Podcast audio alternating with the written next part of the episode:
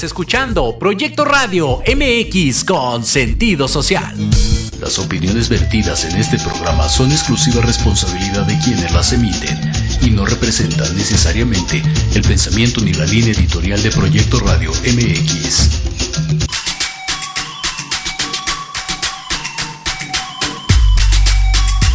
Bienvenidos a Victoria Ruiz Salón, donde encontrarás tips de maquillaje, tips para tu cabello y grandes invitados. Comenzamos.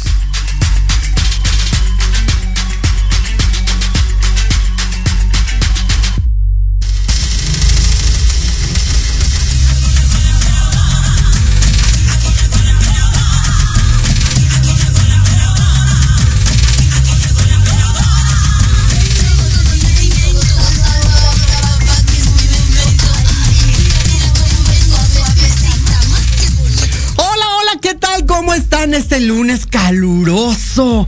Ay, Dios mío, hasta para estar desnuda en las calles. Ah, no, ¿verdad? Que no hay que estar desnudas en las calles. Eh, es un gusto saludarlos el día de hoy. Yo soy Victoria Ruiz. Hoy vamos a tocar un tema muy susceptible y muy lastimoso para muchas empresas y muchas gentes. Y gente que de alguna manera pues no tiene la más fucking idea de lo que vamos a hablar. Va a estar muy bueno porque vamos a tener a una persona que yo quiero mucho, que ya ha venido con nosotros en dos ocasiones, o una ocasión me parece. Eh, la verdad es que nos va a ayudar a discernir un poquito y ayudarnos en cuestiones laborales. Y también vamos a tener un médico, ¿ya vieron el título del programa? ¡Ay, Dios de mi vida! Agárrese Jesús de Veracruz porque hoy vengo completa y entera y virginal, la verdad. Hoy vamos a tocar un tema muy fuerte y de hecho tres temas que van ligados precisamente. Para la gente que no sepa qué es obvio, obviously. para la gente que no sepa, vamos a hablar del PrEP, que es em, un medicamento que se utiliza para eh, no es una cura contra el VIH. Ahorita que entre el médico ya me dijo que está intentando entrar. Eh, vamos a hablar de ese medicamento, dónde, dónde lo conseguimos, cómo funciona, para quiénes funciona y pues todos esos pequeños detalles y también el abogado Vidal nos va a estar hablando pues que algunas empresas están pidiendo, y esto lo digo que se sabe porque realmente se sabe, están pidiendo muchas empresas el, el, el, ¿cómo se puede decir? Eh, la prueba de LISA. Para los que no saben qué es la prueba de LISA, es la prueba del VIH. Y con eso de alguna manera no te contratan. Y eso se le llama discriminación. Entonces va a estar de verdad muy bueno. Y también vamos a hablar de padres homoparentales porque la falta de información que tenemos en cuestión de la vida de padres homoparentales no tenemos la más remota idea. Y lo digo porque hace poquito vi un video precisamente tocando el tema de, de padres homoparentales que no dejaban que su hija entrara a la escuela porque decían que no había dos padres ahí, ¿no? Y como no había dos padres, pues no había la manera de que entrara a la escuela la niña que está ahí.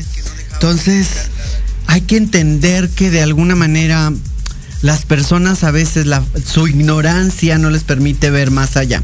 Pero vamos a empezar con este tema y vamos a darle la bienvenida al, licenciado Vidal. Licenciado, muy buenas tardes. Saludarlos como siempre, bien rico tocar este tipo de temas tan interesantes que por supuesto no nada más tienen que estar en medio de la ciudadanía, sino también tienen que estar para empezar a resolver eh, esta temática que pues tiene que ver con nosotros, que nos enfrentamos en el día a día a un escenario laboral.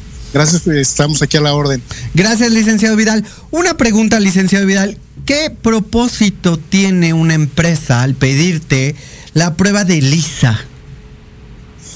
Bueno, en apariencia es un propósito que tiene que ver con la preocupación de los empleados que ya laboran al interior de, de un área laboral, pero sabemos perfectamente que muchos tipos de enfermedades, incluidas esta de la que vamos a hablar el día de hoy, no tiene que ver con un grado de riesgo elevado de contagio, porque una enfermedad de transmisión sexual de ese tipo no se contagia por el solo hecho de ver a las personas.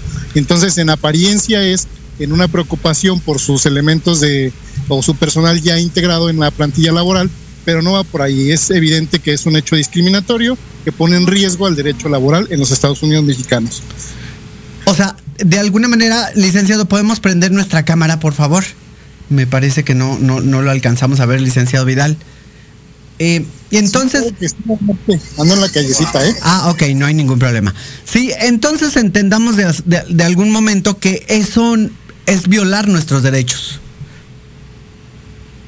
Por supuesto que sí, eh, sabemos perfectamente que para la Carta Magna y el derecho constitucional en México, pues eso es violatorio de los derechos y el derecho laboral es un derecho en los Estados Unidos mexicanos. Entonces, si yo te pongo una limitante, desde ahí tenemos una violación a nuestros derechos laborales.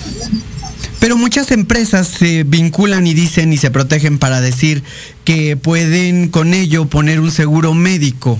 Y si existe esta condición de ser cero positivo o con VIH, de alguna manera la empresa los puede, les puede negar el, el puesto, ¿cierto me equivoco? No debería, de hecho, en los Estados Unidos mexicanos el derecho laboral está regido por el 123 constitucional en sus apartados A y B. Entiéndase que el apartado A rige las relaciones laborales en materia privada y el apartado B las relaciones laborales en, en la iniciativa pública. Entonces, no hay ninguna legislación que toque estos puntos, nada que esté fuera de la ley puede estar permitido. Entonces yo creo que no podemos creer que tiene que haber una limitante, un protocolo de actuación violatorio de los derechos para impedir el libre derecho del trabajo, porque el derecho laboral es un derecho internacional, no nada más es un derecho mexicano. Es cierto, y de alguna manera, por ejemplo, eh, y ahorita le vamos a preguntar ahorita al doctor que entre precisamente, eh, ¿qué tanto puede afectar el PREP en cuestiones de, de, pues de lo laboral, porque mucha gente no sabe qué es el PREP. Y ahorita vamos a hablar precisamente de eso, porque es un tema bastante interesante, porque mucha gente ignora del tema, pero de este tema nos vamos a saltar al otro. Eh, padres homoparientales. Mucha gente desconocíamos, desconocíamos o desconocemos qué es una familia homoparental, licenciado Vidal. Muchas gracias, ya me alejé un poquito del ruido. La, el tema o la dinámica de los padres homoparentales tiene que ver justamente con padres de este del mismo sexo. Evidentemente, luego de la legislación mexicana que permite los matrimonios entre personas del mismo sexo, pues entendemos perfectamente que ya está instaurado también para los derechos este, de adopción, este, familias eh, homoparentales. Entonces, a eso se refiere el tema de adopciones homoparentales. Ahora, eh, sí es muy difícil que en México todavía eh, ya haya padres homoparentales, aunque ya hay un 3% de padres homoparentales en la Ciudad de México, pero ¿a qué dificultades se encuentran ellos hoy en día en cuestión de ley? Bueno, yo entiendo que en el tema de la legalidad pues ha evolucionado bastante. Lo que no ha evolucionado, aunque ya hemos dicho que la palabra no está tan bien este, aceptada, en lo que no hemos avanzado es en la educación a la ciudadanía y entender que es algo que ya está en el día a día. Porque si bien es cierto, la legislación ya ha regulado un marco jurídico que busca que las familias de, en este caso, familias diversas puedan adoptar, no vemos por qué la misma ciudadanía o la sociedad esté negada al cambio, ¿no? Que en este caso no se trata de tratar de imponer una ideología una estructura, sino se trata de hacer saber que ya hay un cambio a nivel legislación que busca justamente que la gente participe en estas dinámicas del día de hoy. Estábamos viendo la, la otra vez, licenciado Vidal, que me hizo el favor de mandarme un video donde una niña quiere entrar a la clase de ballet y la misma, el mismo instituto no le permite a la niña seguir avanzando en este tema. Eh, ¿Por qué? Bueno, eso yo creo que no tiene que ver con un tema de legislación, tiene que ver con un tema social. El tema discriminatorio pues ha invadido a los a cualquier sector de la población que ha hecho que, creamos que tenemos la, la, razón por el tipo de, de, ideología o tipo de estructura que nos han este nos han marcado durante muchas generaciones en el tema religioso, económico, político, social y el tema en apariencia de buenos valores que indican que tiene que ser de una forma totalmente distinto a lo que se viene en las nuevas sociedades del presente, ¿no? Entonces, eh, el hecho de que veamos algo que no coincide o no comulga con nuestra formación, pues lo vemos como malo y esto se replica en sistemas laborales, que bueno, ya brincamos de la parte laboral a este escenario, pero en sistemas laborales, educativos, en donde ya nos impiden el acceso porque simplemente no eres igual que yo o no piensas igual que yo. Y no tiene que ver con una conducta meramente de orientación sexual, tiene que ver con la diversidad.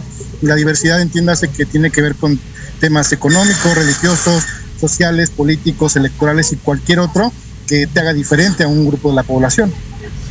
Ahora, algo que me llama mucho la atención, eh, que estábamos tocando un tema muy fuerte de los padres homoparentales, que mucha gente no sabe qué significa, y de alguna manera las trabas que se encuentra día con día, porque desde la burla, desde pues obviamente el rechazo, los mismos niños, que los niños no rechazan a los niños, sino es el ejemplo que dan los padres en casa, ¿no?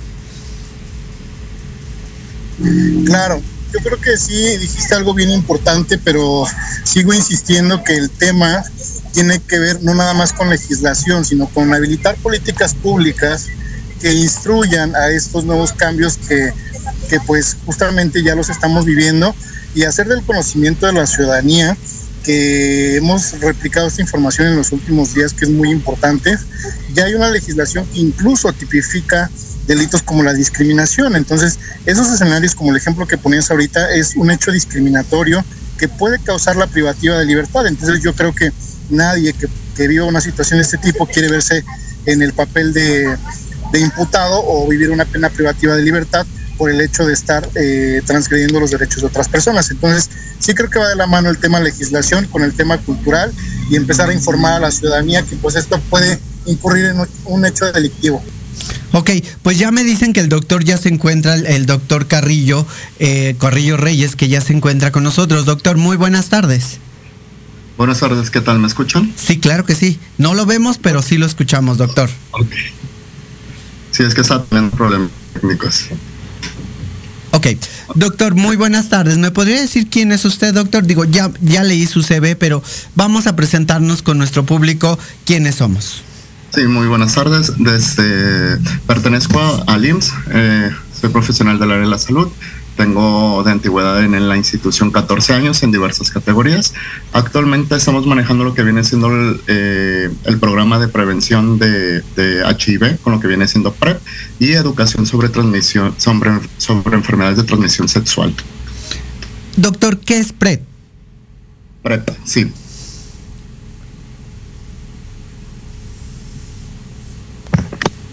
Doctor.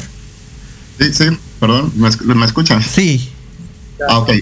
Sí, ¿Hasta dónde me, me, escucharon? Es que se me cortó. ¿Qué es? Todavía no escuchamos nada de eso. A ver, deje, intento moverme tantito. Me dice que mi conexión es buena. Ok. Va, eh, estoy ante el IMSS. Este, estamos manejando lo que viene siendo ahorita lo que el programa de prevención para infección por VIH eh, y dando diferentes eh, presentaciones y de estas conferencias para la información del mismo medicamento y no solamente sobre el, el medicamento para transmisión de, de, prevención del HIV, sino también para diversas enfermedades de transmisión sexual. Pero entonces estamos diciendo que este es una cura el PrEP. No, no es una cura, es un mecanismo de prevención de infección. Oh, o sea, únicamente como para prevenirlo. Ok, entonces estamos diciendo que este medicamento lo puede tomar cualquier persona. Lo puede tomar cualquier persona siempre y cuando esté bien su función renal sobre los riñones y lo que viene siendo la función hepática, que en este caso sería el hígado, ya que es la vía de eliminación. Doctor, usted y yo ya hablamos una vez y, y lo comentábamos, porque de alguna manera esto no lo saben todas las personas. Eh, eso no lo sabe la mayoría de las personas porque eh, se dio la iniciativa y, y, se aprobó este, para fines de prevención, pero no se le dio una continuidad como tal en, en, en, gobierno porque sí es como que tienen muy rezagado toda la ayuda en cuanto a información para las personas de la comunidad. Inclusive se dio a conocer actualmente por porque se le está dando a los al personal del área de la salud, llámese enfermeras, llámese médicos, por el riesgo que tienen de, de contaminación o de infección eh, mediante pacientes que atiendan que se ignoran sus, sus antecedentes clínicos, vaya. Oh, ok, doctor, lo, lo, vemos un poquito oscuro, pero sí lo vemos. Eso es sí, importante. Okay. Sí lo vemos oscurón, pero se ve bien. Eh, okay. Ahora, entendamos que la gente no sabe, mucha gente eh, que en México ya se, en Estados Unidos ya se sabe desde hace mucho tiempo, de hecho, desde 3 a 4 años que el PrEP puede ser preventivo. ¿no? En México todavía hay muchísimos tabús sobre este tema. Sí, efectivamente, en Estados Unidos tiene 16 años donde ya se proporcionaba eh, de manera gratuita y en México apenas vamos alrededor del séptimo año en la, en la distribución y, y de esa información sobre lo que viene siendo la PrEP y quiénes son aptos y quiénes no, porque así como hay personas aptas, hay personas que no son aptas también este medicamento voy al Seguro Social y lo pido así tal cual o qué sucede? ¿Qué, ¿qué proceso? información para que poco a poco vaya llegando a, a, los oídos y sea del conocimiento de la mayoría de las personas en toda la República. ¿Este medicamento llego y lo pido al Seguro Social tal cual? Llegan con su médico familiar y les solicita entrar al programa de prevención donde les van a hacer una serie de preguntas y unas encuestas sobre el por qué y que, sobre el por qué quiere adquirirlo y qué riesgos tiene de, infección. Cabe mencionar que eh, tienes que ser candidato a mediante una serie de pasos. ¿Qué significa esto? Si eres una persona que presta servicios sexuales eh, a cambio de algo económico, estás en riesgo. Si eres una persona que tiene diversas parejas sexuales y no te cuidas con, con regularidad, estás en riesgo. Eres apto a, a adquirir el medicamento mediante la institución ya sea IMSS o Capacits. Ahora, eh, eh, abogado Vidal, la gente no sabe de esto, pero hay una ley de salubridad que puede brindarle a todo tipo de personas este tipo de medicamento. Licenciado Vidal. No sé si lo tengo ahí. Creo que no lo tengo. Creo que no lo tengo, que se me bajó. Cabina, no lo tenemos, ¿verdad? No. Sí, sí está. se quedó congelado. Se quedó congelado, sí. Pero doctor, entonces entendamos que esto lo puede obtener cualquiera siempre y cuando se acerque. Si las personas no son derechohabientes al IMSS, ¿qué sucede ahí? Si las personas no son derechohabientes IMSS, no hay ningún problema. Se puede solicitar en cada de la República. Hay eh, instituciones que se llaman Capacits o ISAPS, que vienen siendo las que se encargan del control de personas ya activas y actualmente ya manejan las personas que, llevan la prevención. Ok. Doctor, Ahí se puede adquirir. Voy a ser muy mala. Este, este medicamento lo pueden obtener menores de 18 años lo pueden adquirir siempre y cuando se asistan a consultas psicológicas y con los padres de familia para que estén enterados de, por qué se quiere adquirir, porque a fin de cuentas es un mecanismo de, prevención. Entonces, ¿qué significa si lo quiere adquirir? Que está teniendo diversas parejas sexuales sin, sin protección o está recurriendo a la prostitución, ¿no? porque no, lo hago del área de la salud, porque qué menor de, de 18 años ya es médico, ya es enfermera, ya es fisiatra, entonces por eso me voy marcando esas que viene siendo la prostitución y las diversas parejas sexuales sin protección. Claro, pero muchos papás dirán que sus hijos menores de 18 todavía no tienen sexo.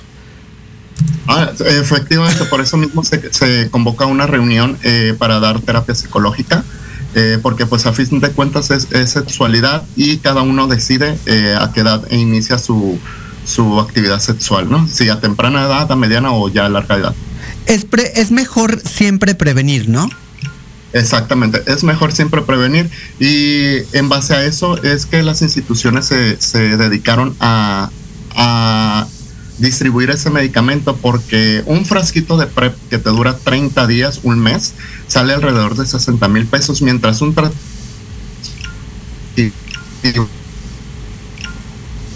Lo perdemos, doctor. Más barato. Doctor, me parece que lo perdemos. En cuestión del sonido. Ya no lo escucha absolutamente nada. Pero sí, la realidad es que hoy en día hay muchas instituciones que te pueden brindar el PRED y tienes que ir, obviamente tienes que pasar por unos análisis que tienes que estar viendo, mientras eh, Cabina y, el doctor y el licenciado Vidal entran nuevamente aquí con nosotros.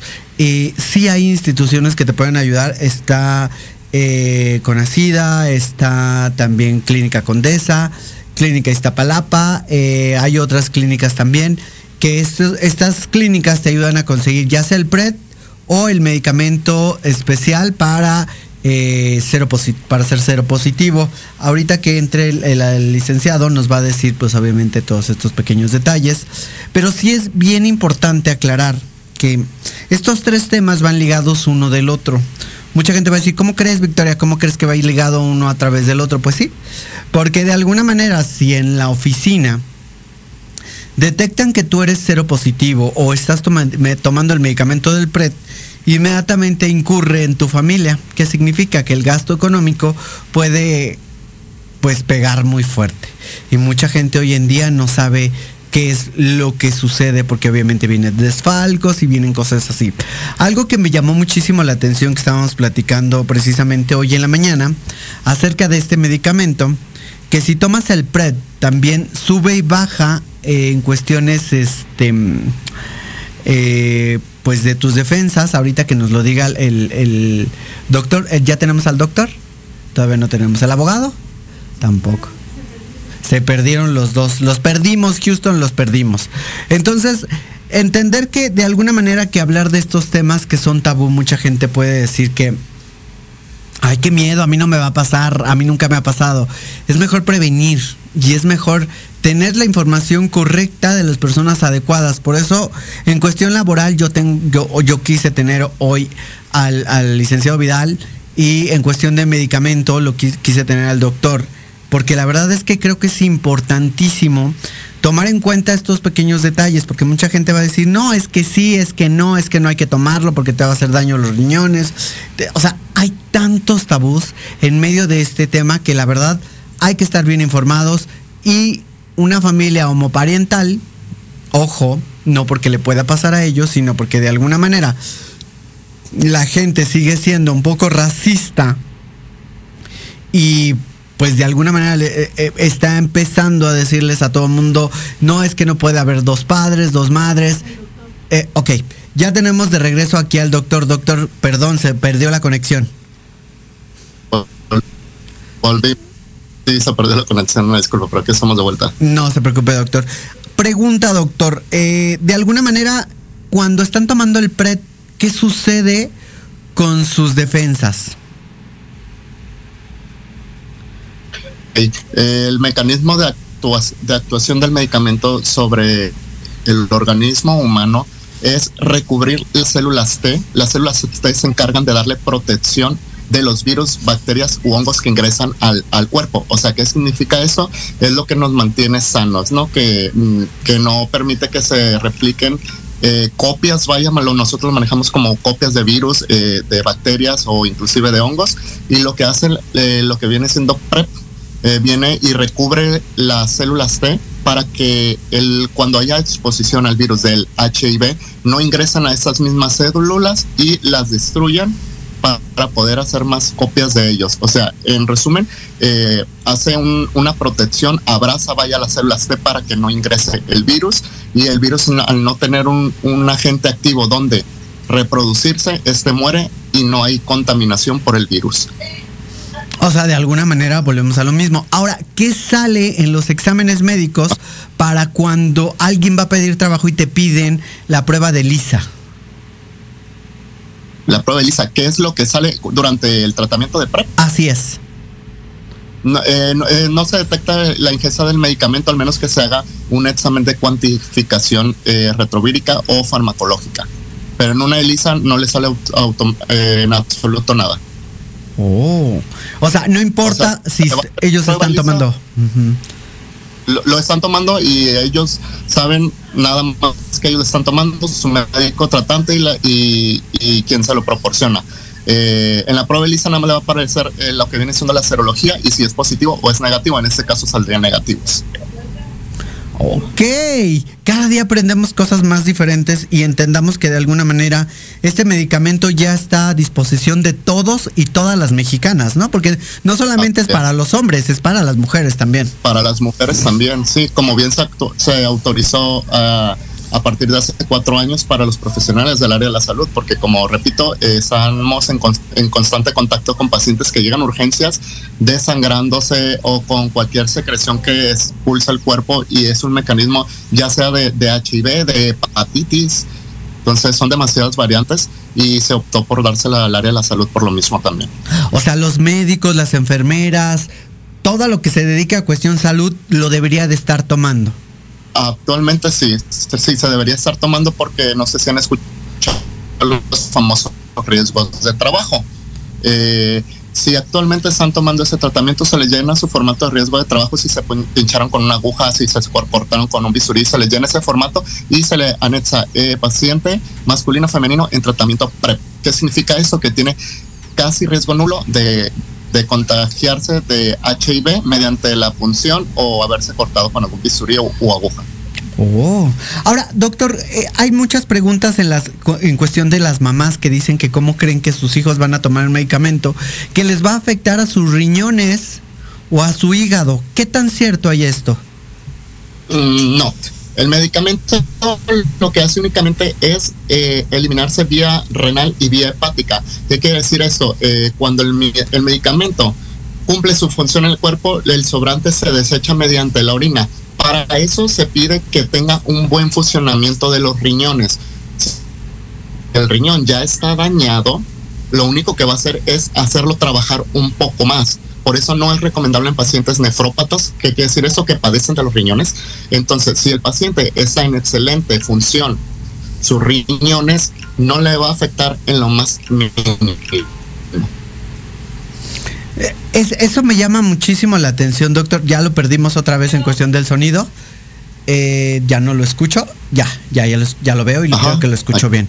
Eh, entonces entendamos que la gente hoy en día trae muchas ideologías y muy poca gente sabe lo que es el PRED y piensa que tú estás tomando el PRED y ya por ende eres cero positivo o VIH, que es totalmente diferente, pero ahorita lo vamos a aclarar eso, ¿no? ¿Qué es ser cero positivo? Así es tercero positivo es, es tener un reactivo positivo al, al virus de inmunodeficiencia humano. ¿Qué quiere decir esto? Que ya lo tienes. Esto puede ser por, por vía también obviamente sexual o por alguna transfusión. Por alguna transfusión, por algún accidente con pinchaduras de agujas, eh, personas drogadictas que comparten agujas también, o por transmisión sexual, que es la, más común. Pregunta, doctor, ¿cuál es cabe mencionar que en una... Adelante, doctor, dígame. ¿Perdón? Sí, dígame, doctor. Ah, cabe mencionar que en un análisis que se ha hecho, el 56.8% de la mayoría de las personas que están activamente con HIV, en su mayoría, que viene siendo el 56.8%, son personas heterosexuales del área de la salud que se han pinchado con agujas, se han cortado con bisturíes o han tenido contacto directo ya sea con sangre en alguna algún procedimiento quirúrgico y te contaban con alguna herida abierta. Entonces es un punto más para nosotros en la comunidad porque uno escucha VIH y inmediatamente lo, relacionan con promiscuidad y homosexualismo o bisexualismo o transexualidad. Así es, y qué, y relevante es esto, ¿no? Ahora, creo que ya se ingresó con nosotros Vidal. Ya está con nosotros el licenciado Vidal, ya está con nosotros el licenciado Vidal. Licenciado Vidal, muy buenas tardes otra vez, se nos cortó. Sí, buenas tardes. Eh, licenciado, ¿qué derechos tiene?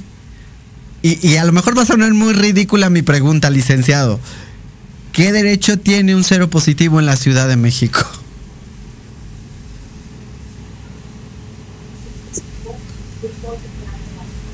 Licenciado Vidal. Creo que no lo escuchamos, ¿no me escucha? ¿Cabina? ¿Sí? Licenciado Vidal.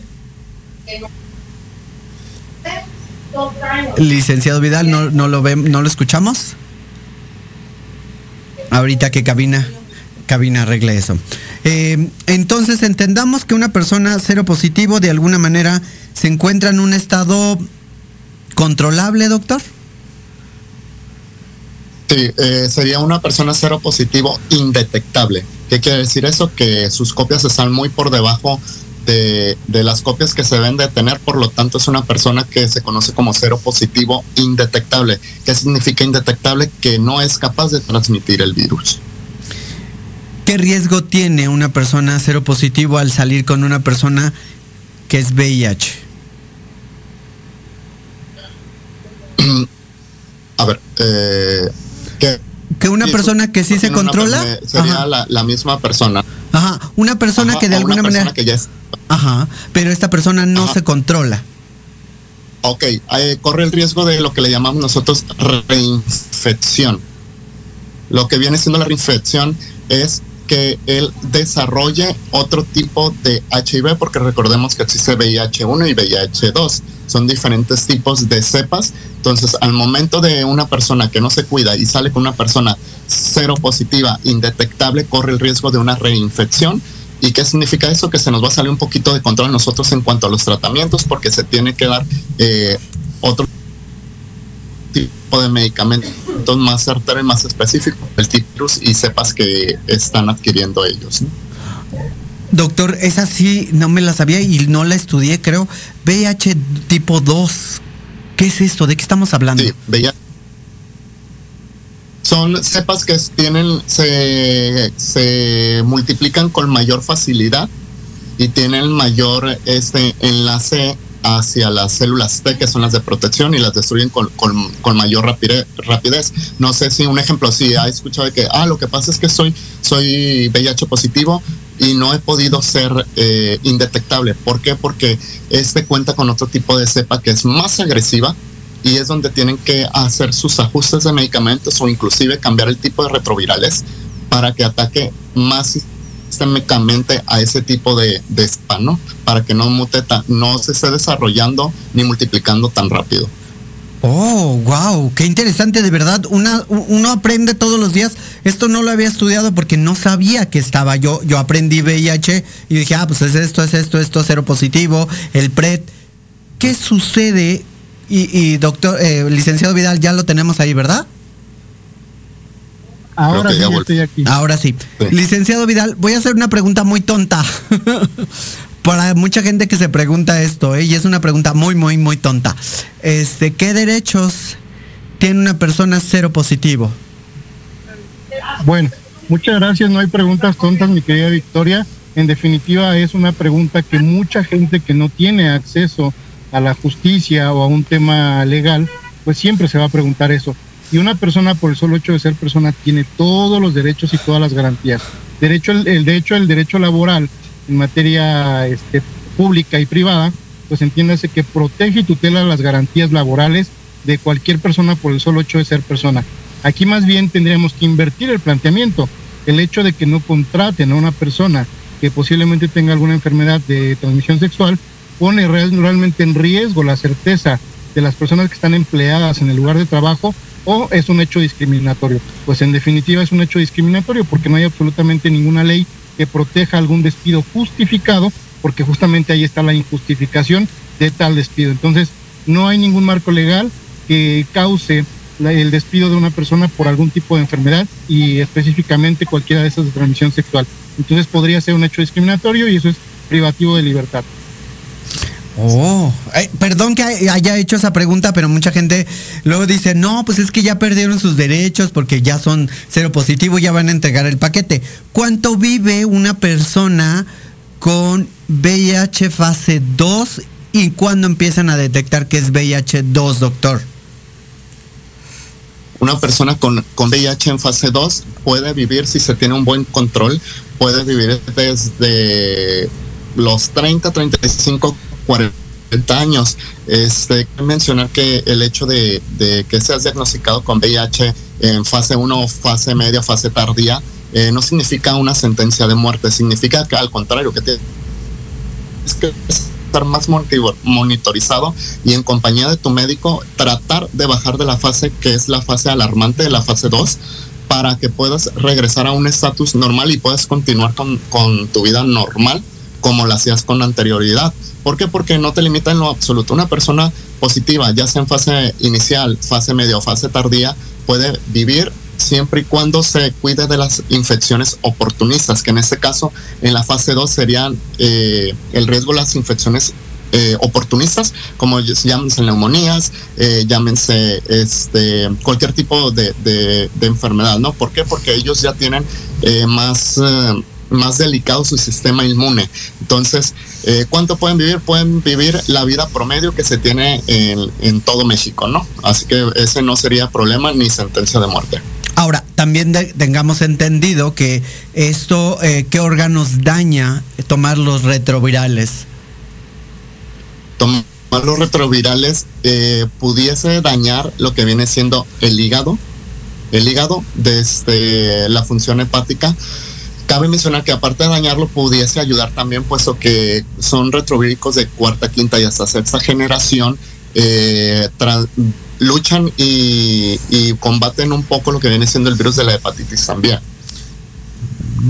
Eh, pregunta, doctor. Y al momento de hablar, es mínimo lo, que lo dañaría, puesto que el cuerpo se va adaptando a. Recuerden que nuestro organismo es muy inteligente y muta hacia la adaptación para una para una mejora de él mismo. Ok, entonces entendamos que tener VIH y ser cero positivo no es una sentencia de muerte. Los retrovirales sí llegan a lastimar ciertos órganos como los riñones, el hígado, los huesos, doctor. No, en los huesos no, no tiene nada en absoluto. Ok.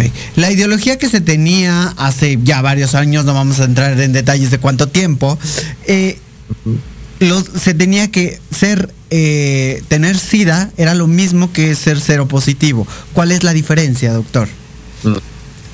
Es, muy, es muy diferente, ¿no? El mismo nombre y las mismas siglas lo dicen, VIH significa virus inmunodeficiencia humano, que significa que tienes un huésped del cual te puede hacer daño pero no se te ha desarrollado. Cuando entra en la fase de SIDA, es un síndrome, síndrome de inmunodeficiencia adquirido.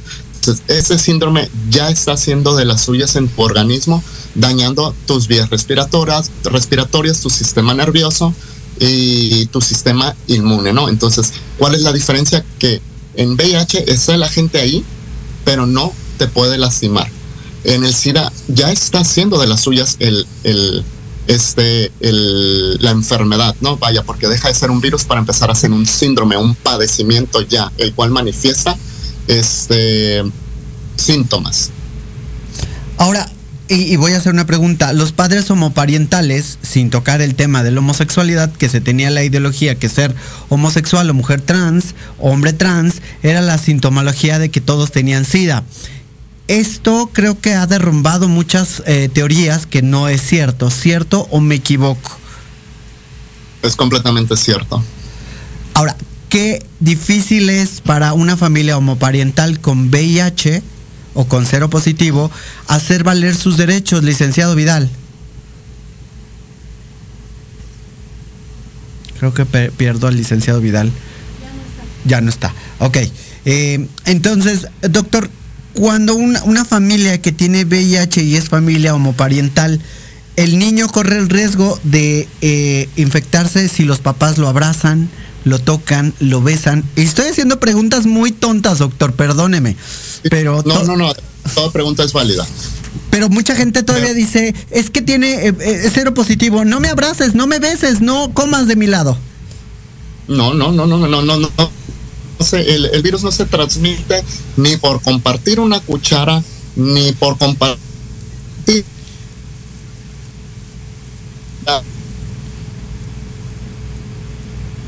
¿Lo perdemos, doctor? Doctor, lo perdimos un momento. Menos por vez. Doctor, tenemos ahí un poquito mal su su conexión, doctor. Investigaciones dicen fluido oral. Perdón. Creo que no lo escuchamos, doctor. Perdón. Ah, ok, ok, ok. Vuelvo a lo mismo. Este, eh, no hay un estudio que diga que, se, se puede transmitir el virus a través de la saliva, porque todos tienen, han escuchado eh, que se transmite a través de fluidos corporales. donde no se transmiten fluidos corporales? Ni por el sudor, ni por la saliva. O sea que si tú besas a alguien y eres cero positivo, no lo vas a contaminar. Si lo abrazas, no lo vas a contaminar. Si comes del mismo plato, misma cuchara, no lo vas a a, contaminar. ¿Cómo se va a contaminar? Volvemos a lo mismo, a través de transfusiones sanguíneas con sangre contaminada, no con cualquier sangre. eh, mediante pinchaduras de, agujas que estén contaminadas o se hayan sido usadas en pacientes ya positivos y mediante el acto, el coito sexual. Únicamente así, pero por un abrazo, un beso, inclusive eh, compartir, no sé, este, eh, platos de comida, misma cuchara o misma ropa, ahí no se va a contagiar. Una persona que es cero positivo y su pareja eh, es cero negativo, ¿se puede contagiar? Sí, se puede contagiar si no tiene control de sus copias de, serología. O sea, si sus cepas son altas, puede contagiar a su pareja que es negativa si no se cuida o si no está en tratamiento de PrEP, que viene siendo el mecanismo de prevención también. ¿Qué pasa si, si yo tengo pareja que es positiva y no, no tenemos relaciones frecuentes pero no nos cuidamos? ¿Cuál es el riesgo? El riesgo es de un 68.7% cuando no se tiene control de la serología y no es indetectable.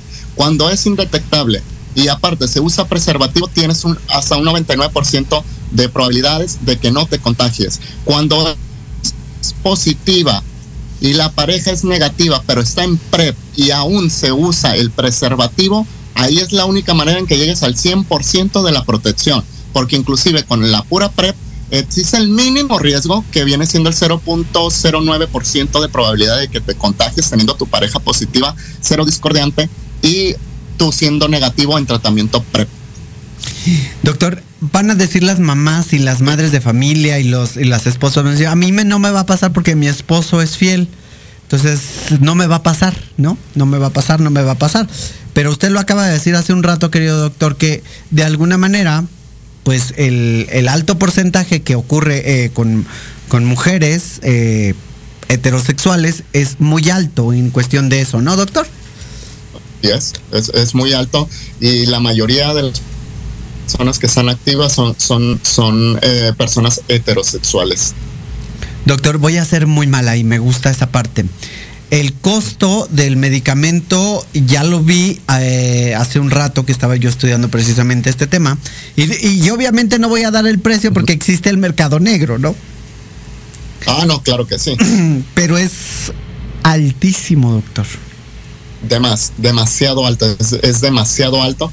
Y si te das cuenta y consultaste tanto el Victarvi, que es para el paciente eh, ya positivo, y lo que viene siendo PrEP, que lo manejan los laboratorios como lo, lo hubieran, lo hubieran Pro, de este Trubada y Movitren, de este, varía muchísimo el precio para uno que es de prevención y uno ya activo. Ahora, ¿por qué la gente trataría de, de, alguna manera, si es gratuito, por qué una gente trataría de obtenerlo en el mercado negro? No me, o sea, esa es la pregunta que me rebate, ¿no? Ajá, ahí va la respuesta. Sí, ya. Eh, por, en primer lugar, por ignorancia. En segundo, por, por vergüenza a, decir, ah, es que, ¿qué van a pensar? Eh, van a pensar que, soy una persona que, me prostituyo, que tengo diversas parejas sexuales. Pues sí, pero desgraciadamente la mayoría de las enfermedades eh, se complican por la misma situación, ignorancia y desinformación. Oye, yo prefiero que venga mi paciente y me diga, oye, es que me quiero cuidar.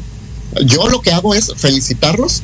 ¿Por qué? Porque es una persona con la que se va a batallar menos y, no digo eh, denigrando a los positivos, ¿no? Batallando menos porque recordemos mucho que la principal causa de, de, un paciente positivo a VIH son las depresiones. Entonces, en las depresiones dejan su tratamiento, se nos complican, metemos más trabajo nosotros, andamos con psicología, trabajo social, que ya dejó el medicamento, o existen las famosas personas, porque se ha dado mucho aquí en Sinaloa, un año antes de pandemia, eh, nosotros tenemos el tradicional, este, carnaval de Mazatlán. Eh, se reportaron muchas averías en cuanto a pinchazos con agujas entre la gente y las agujas iban contaminadas por VIH. Oh, oh, por Dios. Eh, de alguna manera entendamos que esto están expuestos nuestros niños, nuestras parejas. ¿Cuándo es necesario? Y esto tomando en cuenta que un niño tiene VIH a edad temprana, es decir, a los 5 o 6 años. a los 5 o 6 años, eh, sí, sí hay casos, sí hay casos activos y están registrados porque eh, la OMS exige a, toda, a todas las ciudades que llevemos un, un censo de, de, positivos, tratamientos y tratamientos en prevención. Entonces, cuando son niños, normalmente son por algún abuso sexual, eh, por alguna, alguna pinchadura con, con agujas de algún familiar que era positivo y se enfermó el familiar se tuvo que inyectar algún tratamiento y los niños que andaban en la basura con los juguetes se pinchaban ya con la aguja, dan a, a positivo, pero eh, no se les manifiesta eh, los, los síntomas hasta, puede manifestarse desde el día 7 hasta en 10 años. Entonces, si no se le hace estudio a un niño con regularidad, sí corre el riesgo de que se les complique y eh, haya demasiadas ¿cómo se dice? Eh, contaminaciones o infecciones eh, con más niños. ¿Por qué? Porque los niños son muy amantes de andarse arrancando las costritas y que mira, te puse sangre, que mira para allá que mira para acá. Entonces, que hay niños activos de, a temprana edad, sí hay niños a temprana edad. Y, los factores son esos, eh, los abusos sexuales y las pinchaduras con, con agujas. Ay, doctor, voy a tocar un tema muy fuerte. Eh, entonces, de alguna manera estamos hablando de que los padres que de alguna manera descuidan a sus hijos o los mismos padres que violan a sus hijos eh, están contaminados con el, el VIH y le, le, producen esto. Ahora, las mamás que son cero positivas y están embarazadas, su hijo va a ser cero positivo, va a ser, nacer con VIH. ¿Qué sucede en esas situaciones, doctor? Cuando una mamá se va a embarazar siendo VIH positivo, tiene que hablarlo con su médico. ¿Para qué? Para que le dé tratamiento antes de embarazarse y durante el embarazo, para que el niño nazca VIH negativo. Existe la posibilidad muy, muy, muy alta de que puedan procrear eh, familias este, heterosexuales a un, a un hijo siendo alguno de ellos eh, cero positivo. y el hijo van a ser completamente negativo si se sigue el tratamiento al pie de la letra durante el embarazo y antes del embarazo. Perdón. Wow, o sea, pueden hacer un niño totalmente sano, vamos a ponerlo así, ¿no? Y no infectado ah. con VIH. Así es, todo depende del tratamiento que se le dé su médico. Por eso es muy importante ahorita y es el movimiento que traemos ahorita de que los médicos se informen sobre eso porque teníamos en el grupo todavía estos infectólogos que ignoraban y es increíble que alguien que es su especialidad ignore el tratamiento y el proceso y la evolución de los retrovirales para indicárselos a personas que se quieren programar para embarazarse, cuál es el tratamiento previo, cuál es el tratamiento durante el embarazo y qué medidas tomar eh, post embarazo durante el niño, durante este el producto de nacimiento este pequeño. Eh, doctor, de verdad que nos está sacando de muchas dudas. Ahora la pregunta real que vamos a hacer antes de ir a corte comercial. Eh, la gente trae cierto miedo hacia los familiares o la gente que muere con VIH. No dicen, ay, murió de VIH, es como el COVID, ¿no? Todo mundo teníamos la ideología de que murió de COVID, no te acerques, murió y te va a contagiar toda la gente y la gente salía corriendo y bueno, infinidad de cosas. Una persona que muere con sí. VIH es una persona que propaga el VIH. Perdóneme, doctor, que haga estas preguntas tan insulsas, pero sigue habiendo en México personas que no tienen una ideología de lo que está pasando. Vamos a un corte comercial, no le cambien, seguimos aquí en Proyecto Radio MX y ahorita vamos a tratar de localizar al licenciado Vidal porque me dice que no se puede conectar. Regresamos aquí con el, eh, el doctor Aurititia, regresamos, de verdad que este tiempo se fue rapidísimo, ya tenemos una hora. No lo puedo creer. Ahorita regresamos. No le cambien. Seguimos aquí en Proyecto Radio. Yo soy Victoria Ruiz. Nos vemos en un ratito.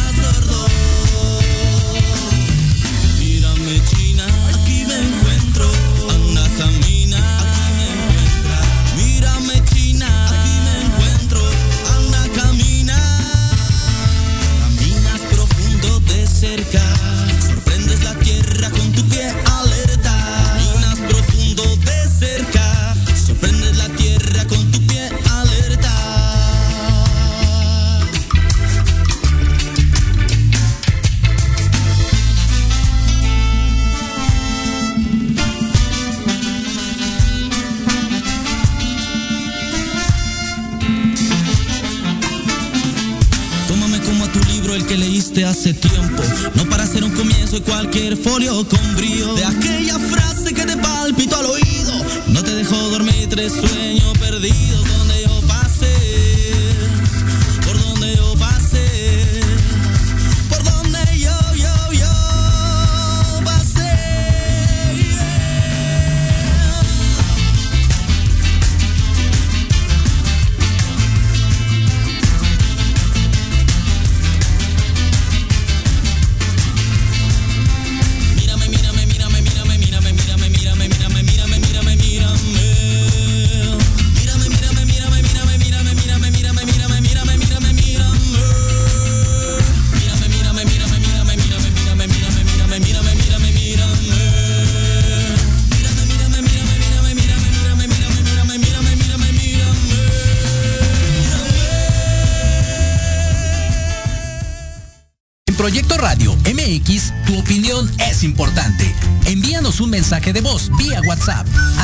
55 64 18 82 80 con tu nombre y lugar de donde nos escuchas. Recuerda 55 64 18 82 80. Ahora te toca hablar a ti.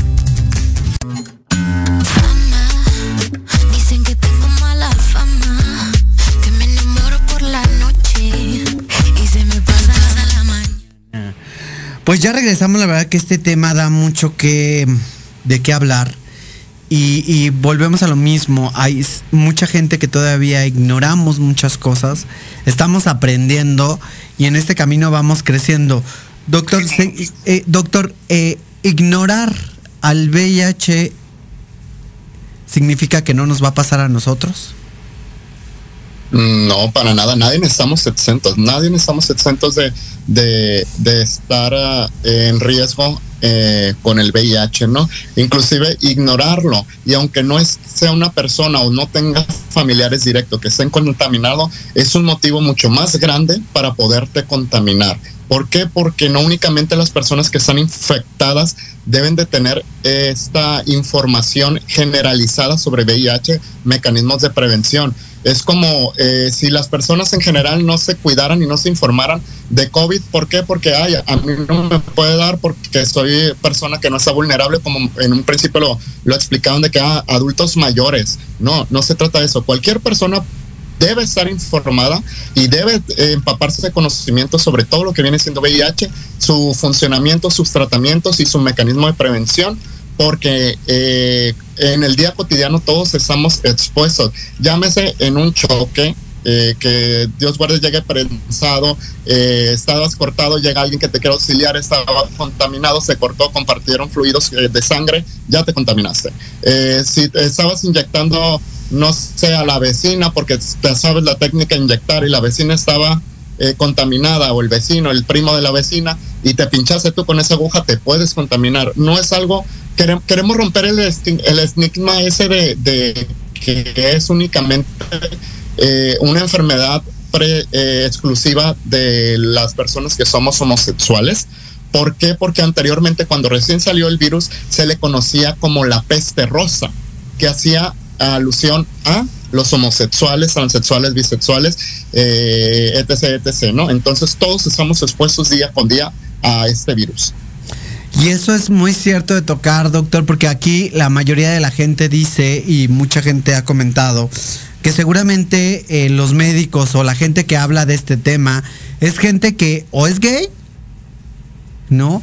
O es infectado o infectada, o simplemente eh, lo único que le interesa es eh, medicamento gratuito.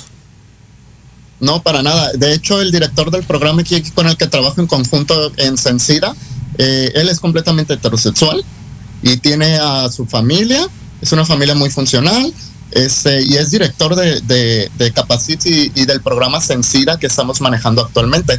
Eh, de hecho, en la cartera que estamos nosotros en el programa, únicamente soy yo el que es de la comunidad, todos los demás eh, hombres o mujeres de, que pertenecen a Sencida son personas heterosexuales. Así que se rompe este tabú también de que únicamente personas eh, que, son profesionales pero tienen alguna afinidad sobre la comunidad, eh, somos los que estamos hablando de eso. Es completamente erróneo. Así es, y de alguna manera hay que quitar los tabús. Este es un tema que quería tocar desde hace un buen rato y qué bueno que tenemos ya un médico especialista que nos está diciendo de alguna manera que esto tiene que acabar. La ignorancia es la, la madre de todas las enfermedades, ¿no, doctor? Así es. Así es, sí. Y de ese, se ha escuchado mucho actualmente sobre lo que viene siendo, la, a ver si no me meto en un bronco con eso, ¿no? Pero eh, sobre lo que se ha demostrado de que ha habido 10 pacientes curados ya en el, en el, en el mundo completamente del VIH. Eh, no sé si te había tocado escuchar. Sí, ya, ya, ya escuché un tema sobre eso y me llamó mucho la atención. Ay, hoy tuve un, un, una live en TikTok y una persona decía, ya está la vacuna que dura un mes. Y el mosaico arcoíris que se llevó a cabo en Latinoamérica desmiente completamente eso. Así es. La vacuna que va a estar activa a partir del 20 de mayo es para personas activas a HIV, HIV positivas. ¿Por qué? Porque eh, van a aumentar de nivel lo que vienen siendo los retrovíricos. Entonces, de tomar una tableta diaria, la persona positiva de Victarvi va a hacer una vacuna al mes, más no se le va a curar. Es únicamente para regular el control sobre las cepas. Que sí ha habido avance, sí, sí ha habido avance. Se está investigando, se puso en pausa porque, sinceramente, vamos a entrar en cuestiones económicas aquí. Eh, mi maestro de farmacología, cuando pertenecía a la universidad, yo decía que hubo un científico que descubrió la cura de la mayoría de las de las enfermedades en, en su ático, en su casa, pues simplemente con un telescopio y él solito. Entonces, el lema de las industrias farmacéuticas es un paciente curado es un cliente perdido. ¿Qué quiere decir esto? Que si llegan a encontrar la cura o si ya está la cura, eh, no la van a sacar pronto porque son millones de euros, o sea, no de dólares, millones de euros, las pérdidas que tendrían millonarias las industrias farmacéuticas a causa de eso, porque dejarían de, fabricar lo que vienen siendo los retrovíricos o se les echarían a perder y caducar medicamentos que ya tienen activo. Uy, muy interesante, intereses de por medio, siempre hay intereses de por medio. Igual, eh, de igual manera, si se dan cuenta, eh, cuando avanzó lo de lo de la vacuna que estaba ese, en estudio, fue ahora con lo de COVID. Accidentalmente encontraron el, mecanismo de protección con la vacuna que se va a aplicar una vez al mes. Fue un accidente de eso. Buscando cura para COVID o tratamiento para COVID, salió esa vacuna que viene siendo este nanopartículas de un virus que está científicamente modificado para actuar sobre el virus de lo que viene siendo COVID. Ok, eh, centrémonos un poquito eh, en no en la vacuna, sino porque no es vacuna como tal, o sea, hello, no estamos curando nada. Este, centrémonos un poquitico en eso. La gente ya hoy en México o todavía no accede a este tipo de, inyecciones para controlar lo que es eh, ser cero positivo. Mm, la gente aquí en México todavía no. Hay un programa piloto que está en Monterrey, Nuevo León. Eh, como, digo, como te digo, este, estoy al tanto de esto porque pues es en base a lo que damos nosotros las, las pláticas en, en, distintas partes de aquí del estado, que ya tuvimos invitación a Guadalajara, con mucho gusto vamos a andar por allá en julio. Este, y tenemos invitación también de lo que viene siendo Nayarit. Espero pronto este, lo que viene siendo eh, Ciudad de México eh, llegue a, sus oídos sobre el movimiento que estamos eh, tratando nosotros para dar lo que viene siendo las conferencias de actualización de eso y así poder llegar a, muchas más personas. Yo inclusive este, en TikTok he hecho mención en algunos de, de mis videos que subo que, y no lo hago con fin de ganar seguidores, ¿no? Simplemente que voy a regalar un tratamiento para tres meses de PrEP. Eh, si llegamos a muchos más seguidores, para que tengan conocimiento de todo eso y si tienen dudas que se hagan saber, porque como hace rato dijo el licenciado, no, no hay preguntas tontas, habemos tontos que no preguntamos por miedo a que se nos vaya a señalar de, ay, no lo sabe, ay, no tenía idea, nadie somos perfectos. El que sabe no sabía, se escucha muy tonto, pero el que sabe no sabía. Y preguntando se llega a Roma, ¿no? Correcto, completamente de acuerdo. Ahora la gente cree que eh, esta es una enfermedad que puede acabar con la calidad de vida de las personas. Y hace rato nos comentaba que la calidad de vida y la, la persona sigue siendo, haciendo su vida. ¿Qué tan probable, y esto lo pregunto, eh, qué tan probable sea que avance y que el VIH siga avanzando y después se vuelva una enfermedad no curable ni tratable. ¿Qué probabilidad hay? Eh, hay probabilidad alta siempre y cuando, vuelvo a lo mismo, se deje el tratamiento o no se tome con regularidad. ¿Qué pasa si no lo tomas con regularidad? Tu cuerpo crea la resistencia hacia los retrovirales. Se ha escuchado un 0.6% de, de casos donde hacen resistencia a los retrovirales y es cuando el médico habla con su paciente, le dice, ¿sabes qué? Te pones las pilas o va a dejar de ser un virus para empezar a ser un síndrome, que es cuando empezaría el SIDA, que es en la fase que muy, muy difícilmente se puede regresar a ser una enfermedad viral en vez de convertirse en un síndrome. Wow, wow, que de alguna manera hay que, hay que decirle a la gente que se prepare, que tome PrEP, eso es importantísimo. Eh, y, que vean si son de, de, alguna manera candidatos, ¿no? ¿Qué personas de alguna manera, eh, y, y, lo quiero decir para toda la gente que nos está escuchando para Facebook, Instagram, YouTube, ¿qué personas, doctor, no pueden tomar PrEP? Es decir, una persona que de alguna manera eh, sufre de autismo no puede tomar PrEP. Puede tomar PrEP. Cualquier persona es es candidata a tomarlo siempre y cuando tengan buena función renal y buena función hepática, ¿no? Porque ese medicamento los va a poner a trabajar un poquito más porque es el mecanismo de desecho. Entonces, todas las personas, eh, llámese síndrome de Down, eh, autistas, este, con enfermedades neurológicas, cualquier tipo de enfermedad, pueden tomar ese medicamento, sí, sí lo pueden tomar bajo una supervisión y un seguimiento de su médico. Si son activos sexualmente. Cuando ustedes llegan y les hacen la, el, vamos a decirlo así, el cuestionario, ¿cuál sería la respuesta que no esperarían los médicos para negarles el medicamento del PRED? Para que se les niegue, ¿qué pregunta? Pues que tienes una sola pareja sexual, que no eres del área de la salud, que no vendes eh, servicios sexuales eh, a, cambio de dinero. Entonces sí nos impactaría a nosotros y diríamos, oye, pues entonces ¿para qué lo quieres, no? Han suscitado casos que ahí decía y leí, no sé si leí muy bien, que hay gente que revende este producto en el mercado negro y las ganancias son millonarias. Sí, sí, hay muchas personas que lo revenden, pero ahí es el detalle de, que se hace otro problema. ¿Por qué? Porque yo puedo juntar los frasquitos de Movitrem, de Trubada, de, de Luviren Pro y rellenarlos de capsulitas que se parezcan en el color. Y uno va a pensar comprándolos que está completamente protegido y pasa alrededor seis, ocho meses, voy y me hago mis estudios rutinarios y ¡pum! Sorpresas, algo positivo. Y uno dice, oye, pero ¿qué pasó si lo estaba tomando? Esa es la desventaja del mercado negro. Te venden algo nada más por, por la presentación, pero no sabes el contenido de. Claro. Hay, hay médicos, y, perdón que, lo diga así, doctor, hay médicos eh, que le tienen mucho miedo a este tipo de información. Entonces, ¿qué sucede con, si caes con un mal médico? ¿Cómo sabes que es un mal médico?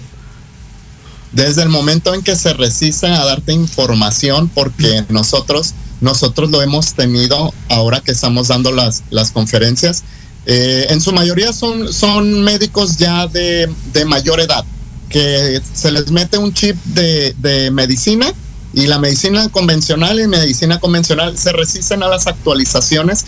Entonces, ese para mí sería un mal médico que no está abierto a, aprender algo más, siendo que la medicina es una ciencia que se transforma segundo a segundo, no día a día, segundo a segundo. Y si no te estás actualizando y no estás abierto a un debate sobre un medicamento, sobre alguna variación de patologías, en, algún padecimiento, entonces, oye, eh, ¿qué está pasando contigo? Hicimos un juramento hipocrático y te estás violando a enriquecer más lo que ya sabes, porque a fin de cuentas, entre más uno aprende, se da cuenta que menos sabía. Entonces, por eso nosotros hemos batallado muchísimo con esos médicos que ya están por jubilarse, que ya únicamente eh, tienen el historial clínico de, la evolución y, y, tratamiento del paciente y es donde muchos han divagado con nosotros y ha sido motivo de debate que han sido debates de 6, 8 horas en una convención que era para 40 minutos, una hora, y hemos tardado hasta 6, 8 horas porque ellos no, es que en el fulano artículo dice esto, eso, sí, doctor, pero ¿de qué fecha? No, pero es que él era un científico, se aferran demasiado a lo que ellos ya aprendieron y no dejan cabida a entrar a más información. Entonces, eso sería un médico malo. Doctor, hemos eh, ya debatido en algunas ocasiones en TikTok y hemos entendido que la gente a veces no quiere escuchar este tipo de temas. ¿Es miedo? ¿Tabú? ¿O qué es, doctor? Cuando se enfrentan a esto, ¿qué pasa? ¿Por qué no, no les gusta escuchar este tema? no les gusta escuchar del tema porque es algo a lo que se le tiene miedo. Psicológicamente eh, se está bloqueando a recibir información porque es como, eh, me voy a ir muy a, lo, a lo rutinario. Cuando alguien escucha, ay, tengo mucha comezón en la cabeza y fui a checarme y tenía esos piojos o liendres. ¿Qué es lo que le pasa en generalizado? Te empieza a dar comezón, te sugestionas, ¿no? Entonces, las personas esas le tienen inconscientemente tanto miedo a este virus que si escuchan los padecimientos de que normalmente son infecciones de vías respiratorias, neumonías, calenturas, inflamación de ganglios, ellos le tienen tanto miedo que con el simple hecho de que les den una gripa ya se van a asustar y por eso es de que dicen, no, no quiero saber del tema. Eh, ese tema es únicamente para las personas de la comunidad o personas que se prostituyen o en este caso ya personas de la era salud. Yo no soy ninguna, no quiero saber ese tema. Entonces más que nada es por miedo. Por miedo y de alguna manera ignorancia, que de alguna manera esto lo venimos mamando desde siempre en cuestión de pues de la familia que no abre estos debates, como hemos visto en muchos TikTok que hemos tenido ahí, que la gente se cierra completamente y no tiene como eh, la inteligencia o es que todos somos inteligentes, pero hay unos que tengo mis dudas que son inteligentes. Este, perdónenme, perdónenme, pero hay a veces dudo de la inteligencia del ser humano. perdónenme, lo dije al aire, sí, lo siento.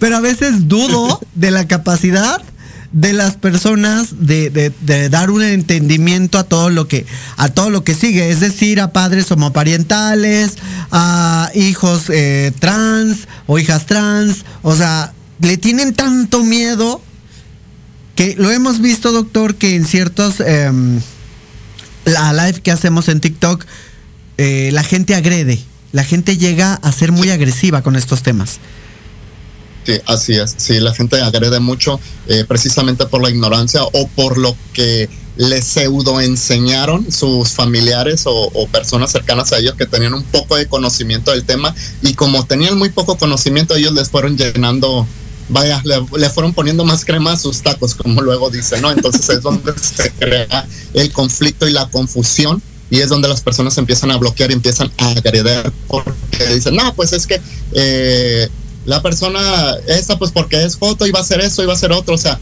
desgraciadamente no, no podemos todavía sacarle el término discriminativo de, de joto, porque yo nunca he escuchado que a las personas anden por la calle, aquel heterosexual, no, ves a alguien femenino y dice, ah, aquel joto y de seguro sidoso. O sea, ¿qué está pasando con nosotros en la sociedad para llegar al grado de, de agreder de esa manera? Muy cierto, muy cierto. Y de alguna manera una ofensiva viene con otra ofensiva, con otra ofensiva y con otra ofensiva. Entonces entendamos que la gente no, no está capacitada para tanta información, ¿no? no desgraciadamente no. Pero hay médicos, y, y, y, voy a hacer esta pregunta, doctor, ¿no es, demas, ¿no es usted demasiado joven para tratar este tipo de temas? Ese es un problema que he tenido mucho también porque este, si, si, me checan, me googlean o algo, estoy dentro de los especialistas más jóvenes de la República. Acabo de terminar mi, mi especialidad ahora, lo que viene siendo en febrero del año pasado. Empezamos en febrero, terminamos el marzo. Eh, según ya no vamos nosotros de acuerdo al historial de la escuela. Entonces, a mi corta edad, sí me dice, oye, es como que diplomados, oye, es como que eso, como que el otro. Gracias a Dios he tenido el apoyo de muchas iniciativas desde que sube pequeño, porque siempre he sido como chachalero, nosotros le llamamos, de que me gusta andar aquí, me gusta andar acá. ¿Por qué? Porque yo soy de los de que me gusta estar aprendiendo constantemente este, eh, no sé si ahí en mi currículum que te mandé tengo sí. anexado que me gradué dos años antes Así es. Eh, de lo que me debía haber graduado y me gradué con felicitaciones y mención honorífica. Entonces hice un intercambio también lo que viene siendo en la Universidad de Colombia, seis meses. Allá estuve, me mandó la UDG, que yo soy egresado de la UDG, pero soy activo aquí en Sinaloa, yo nací aquí en Sinaloa. Y ese ha sido mucho el problema con la mayoría de los médicos, de que cómo un mocoso va a venir a decirme algo que yo años y años, pues sí, años y años lo haces, pero lo haces con rutina, no actualizándote en base a lo que ya ha salido nuevo. Es correcto y de alguna manera la, las especialidades que ustedes manejan y sobre todo los médicos tienen que estarse actualizando todo el tiempo y tienen que estar a la orden del día. Así es, que debemos estarnos actualizando cada, cierto tiempo. Eh, en las instituciones de gobierno donde trabajamos nos, hacen constantemente cada dos años examen de equivalencia, que a mí no me lo van a hacer este año porque pues prácticamente soy recién egresado de la especialidad, entonces no me lo van a hacer, pero cada dos años hacen exámenes de equivalencias y competencias de conocimiento, donde de plano si no llenas, eh, vas para abajo o se te manda a recursar una eh, la especialidad que, que, actualmente con la que cuentas. Claro. Doctor, me voy a permitir ser la abogada del diablo. Esa palabra ya se la saben muchos que están en TikTok. Eh, me voy a... me voy a permitir ser la abogada del diablo.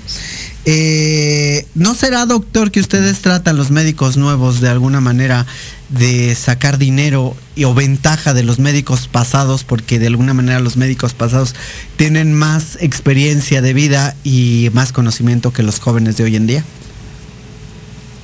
Eh, no. Bueno, en mi punto de vista no. Eh, muchos sí me hicieron ese comentario respecto a, ah, ¿quieres ganar más seguidores para poder monetizar? No, a mí, a mí yo no quiero monetizar nada. Yo, yo ya estudié, yo ya tengo mi trabajo, con eso estoy a gusto. Yo lo que quiero es apoyar a mi familia porque a fin de cuentas la comunidad formo parte de ella, entonces ya somos una familia que quiero que llegue a sus oídos y se rompan tabúes. A yo lo económico no estoy para, para nada. Inclusive eh, lo que hice el comentario hace ratito de lo de la PrEP que les iba a regalar. Eh, si llegamos a tantos suscriptores, iba a hacerse su rifa y le va a regalar. No fue con fines monetarios, porque yo pude haber dicho, oye, ¿sabes qué? Eh, tengo facilidad de ella, te, la vendo muchísimo más barata. Entonces, no iba por ahí la cosa. Ahora otra cosa, eh, los médicos viejos aprenden muchísimo de nosotros también, porque cuando yo estuve en residencia, había técnicas quirúrgicas innovadas, de digamos, de 2016 para acá, donde un médico titular, que era el que nos enseñaba a nosotros, tenía sus técnicas de 1900 y tanto, y era esa como se ha ido transformando la medicina. Antes, ¿qué pasaba? Te operaban y era una cicatriz casi desde el cuello hasta el tobillo. Y ahorita, ¿qué es lo que hacemos los nuevos? La cirugía laparoscópica, que nada más hacemos tres incisiones. ¿Y qué pasa? Mejora tu calidad de vida porque, quieras o no, una cicatriz eh, sí te, te, denigra un poquito en tu calidad de vida porque viene la inseguridad que el bikini, que el andar sin playera.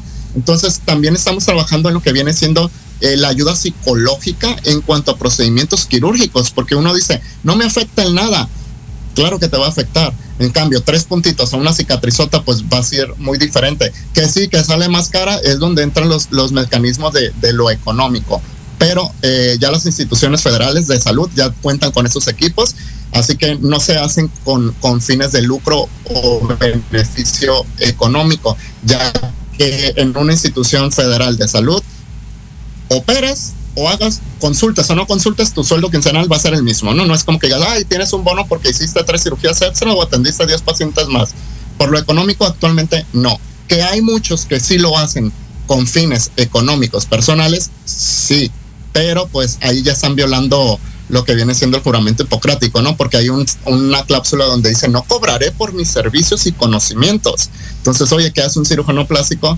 Enriqueciéndose, haciendo más por otras personas con las liposucciones, implantes de eso, implantes del otro, que a fin de cuentas ya es motivo de cada quien. ¿Por qué? Porque pues, no nos piden a nadie para a completar para sus cirugías, ya es rollo de ellos, ¿no? Entonces, en mí, lo personal, no hago nada con fines económicos ni con fines de lucro. Entonces, yo estoy tranquilo, quiero ayudar a las personas y pues a través de ustedes mismos, porque no es como que, oye, ¿sabes qué? Coopérame para hacer volantes sobre la PREP. Oye, ¿sabes qué? Eh, júntame personas y, y, pues, oye, saca dinero pues para que una carnita asada, que lo refresque. No, yo lo voy a hacer mediante mis posibilidades. Por eso yo no permito ni que se me exija eh, de que, oye, dame la atención de ya, ¿sabes que Te puedo dar la atención generalizada en un TikTok, en un live, en un en este, mediante una llamada eh, como lo estamos haciendo ahorita por vía Zoom, pero que sea generalizada, no en específico porque yo ni te estoy cobrando eh, ni tengo un beneficio. El beneficio que tengo es emocional y estar bien conmigo mismo. ¿Por qué? Porque sé que así llega a dos, tres personas esta conversación. Son personas que ya van a estar más informadas, se van a romper tabúes y de cierta manera vamos a agarrar a ganar un respeto más hacia la familia de la comunidad. Correcto. Sigo como abogada del diablo y lo voy a seguir siendo en este momento, doctor. Eh, me encanta ser la abogada del diablo, discúlpenme. Eh, las instituciones del Seguro Social carecen de muchas cosas. Eh, y se ha dicho que de alguna manera se muere primero la persona que llega antes de llegar al médico. ¿Qué piensa al respecto, doctor? ¿Qué pienso al respecto? Pues pienso que eh, sinceramente la, la, institución de gobierno, eh, a pesar de que tiene todos los insumos en el cuadro de necesidades de, de, la institución, sí carece mucho de, del surtimiento, porque una cosa es que las tengamos en el, en el cuadro básico necesario, y otra cosa es que en realidad se nos están surtiendo. Entonces, nosotros lo que hacemos es trabajar con lo que se nos da. Entonces, sí hay mucha carencia de medicamento, pero siempre se le da prioridad.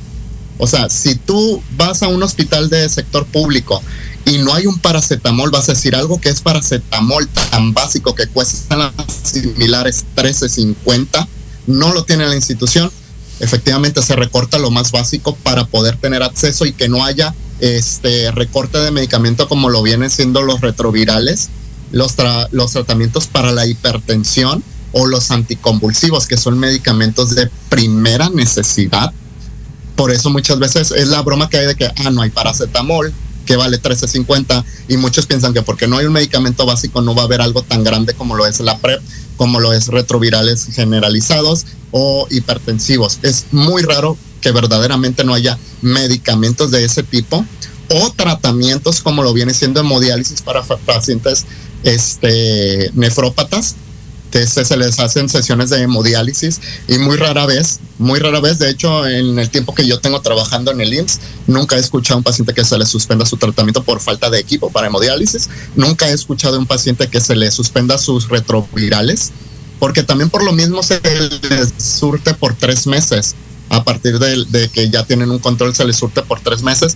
Por si llega a haber escasez, tienen ese lapso de mes y medio entre pacientes de que le surten a cada uno en diferente fecha, hay un lapso de mes y medio donde hay recuperación de esos medicamentos. Entonces, nunca le ha hecho falta medicamentos a, de, de, alto costo a algún paciente. Sí ha habido escasez tanto de gasas como de, de paracetamol, pero de un medicamento de alta necesidad así, no.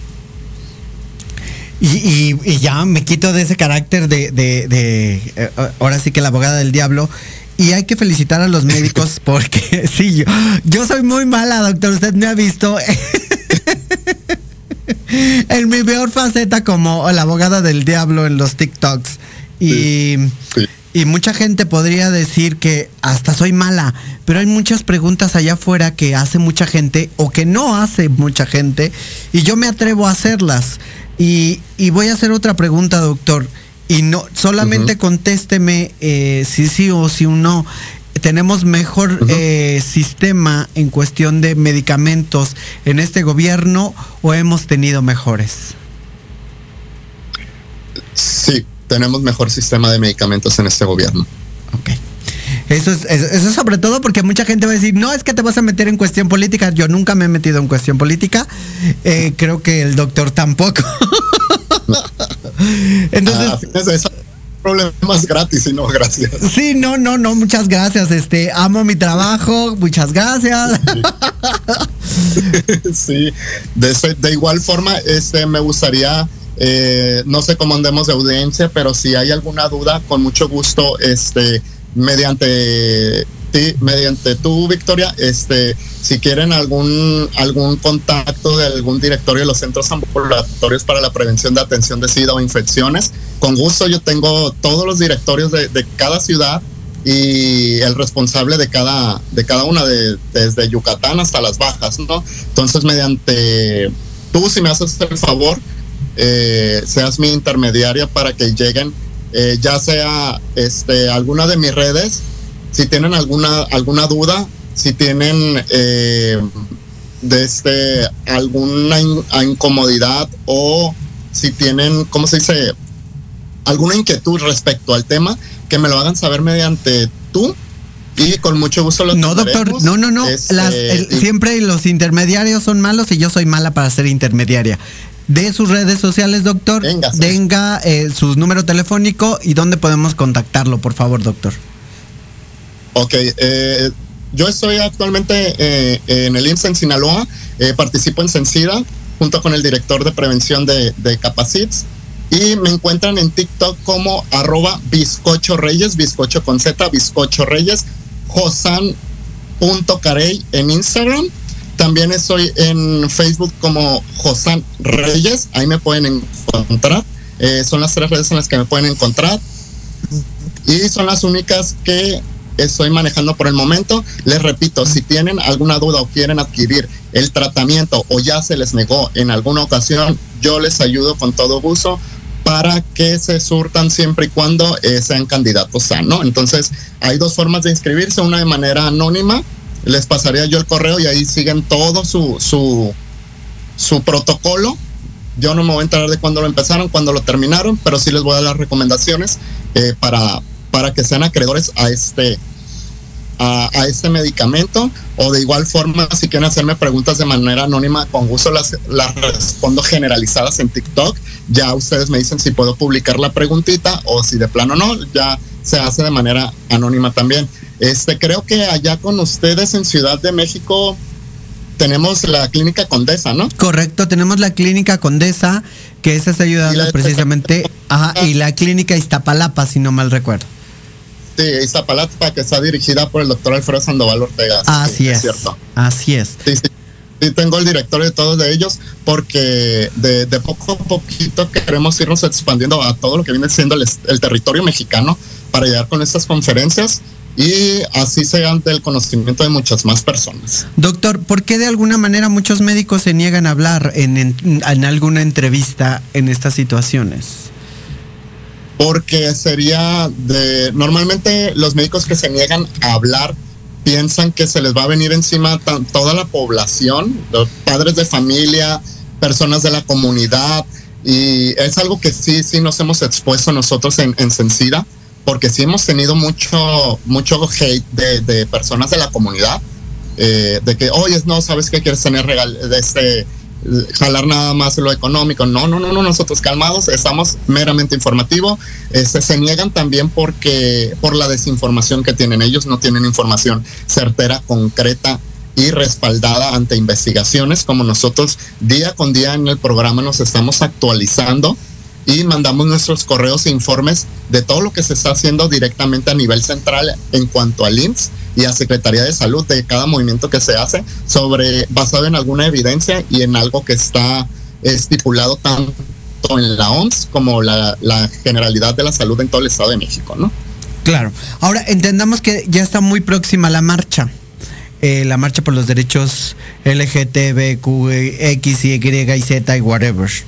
Eh, esas marchas, y, voy a hacer la pregunta, doctor, ¿sirven como nivel informativo para estos tratamientos?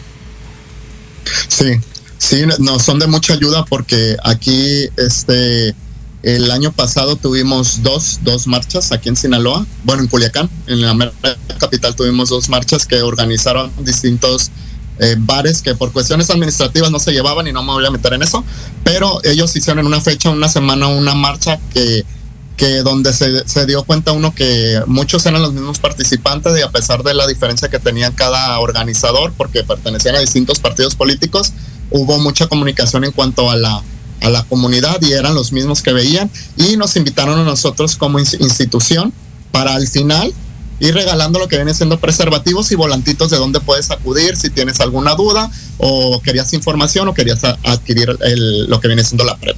Entonces sí son de mucha ayuda. Ahora, doctor, eh, otra pregunta. Eh, hay gente que yo he escuchado en TikTok que dice, preferiría estar enfermo de, de VIH que morir de esta enfermedad de la sangre que es este del azúcar, no me acuerdo el nombre ahorita. Ajá. ¿Cómo, se llama? Diabetes. ¿Es cierto, eso es mejor una enfermedad que la otra, doctor? Lo que pasa es que hoy en día sí es mucho más peligroso tener diabetes a que tener VIH. Eh, de hecho, eh, yo y, los mismos compañeros que estamos en el programa, todos llegamos a la misma conclusión, siendo yo el más joven del programa, de que nadie hemos conocido una persona que como tal digan murió de VIH.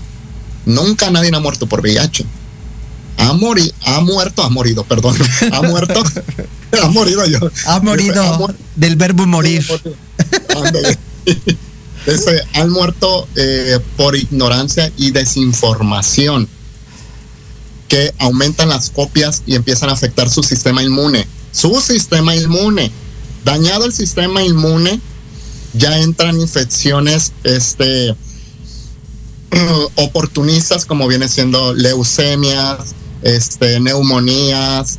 Entonces, como tal, por VIH, nadie ha muerto y nadie va a morir. De hecho, hay algo que nadie nunca ha tocado y ahorita me voy a atrever a tocar ese tema, que durante COVID no hay ni un registro de una persona VIH positivo, cero, eh, cero discordante, que haya muerto. No hay un registro de una persona que haya muerto por COVID teniendo HIV.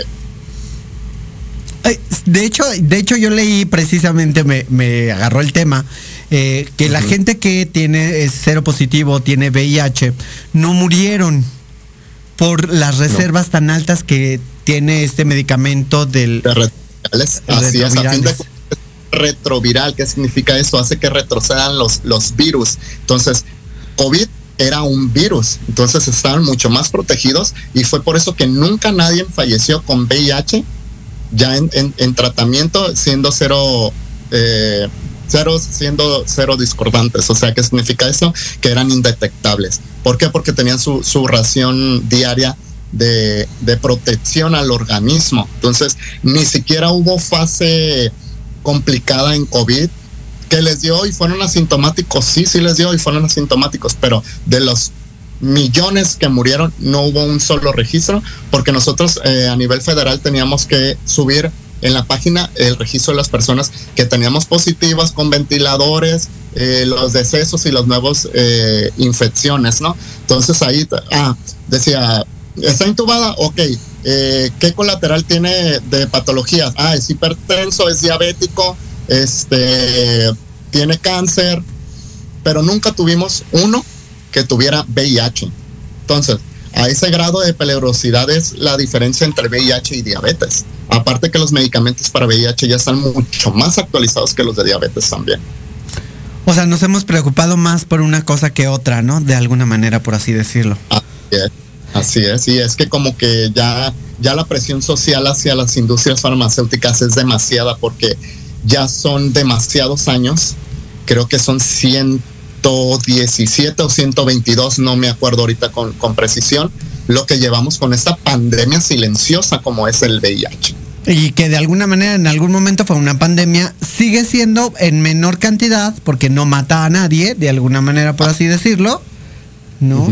Pero la gente, la, eh, yo creo que lo que más mata es la, la incertidumbre, la, la ignorancia, eh, híjole, no sé, creo que no debería de haber gente que, creo yo, desde mi punto de vista, si alguien me llega y me dice soy VIH, yo no tendría ningún problema. Y luego, y luego ¿qué quieres que haga? Que te felicite, que, que o sea, o sea, y luego. Sí, porque también hay personas que, que manejan eso y no, lo que pasa es que yo soy VIH positivo y pues yo no tengo, es donde entra el lucro también, ¿no? Porque hay personas demasiado eh, inteligentes que dicen, ah, mira, estoy enfermo, voy a sacar de aquí y, o sea, no se vale, no se vale tampoco que por estar enfermo quiera sacarle partido a eso. Entonces digo yo, pues qué feo caso, ¿no? Sí, pero es una enfermedad que es controlable si tú la llevas adecuadamente. Ahora acabamos de decir que los medicamentos retrovirales son totalmente gratuitos. Si tú haces eh, pues obviamente lo que tienes que hacer, que son tus exámenes, tus visitas médicas y todo ese tipo de cosas, pues creo que la gente se está yendo mucho más allá y está tratando de sacar un beneficio al decirle a otra persona, sabes qué es esto y esto. Yo como mujer trans, a mí me hacen mis exámenes constantemente, ¿no? Entonces yo digo, de una vez, sáquenme lo que me tengan que sacar, que no tenga nada. Sí, efectivamente, nosotros también, a nosotros como el área de salud nos, nos manejan medicina del trabajo a nosotros, porque nosotros no únicamente estamos expuestos a lo que viene siendo VIH, sino a hepatitis, tuberculosis, acinectobacter, mil y un bacterias y virus que, que mucha gente con el simple hecho de escuchar el término dice, ¿a poco existe eso? Entonces, a nosotros nos monitorean cada cuatro meses, nos, nos hacen nuestros estudios rutinarios desde, porque todo detectado a tiempo tiene control o tiene cura. Claro. Es que, es que mucha gente no, no entiende eso y les da miedo. Doctor, voy a hacerle una pregunta mala. Em, a ver, dígame. Em, mucha gente se me va a echar encima. Lo siento mucho. YouTube, gracias por defenderme. Este, cabina, gracias por defenderme.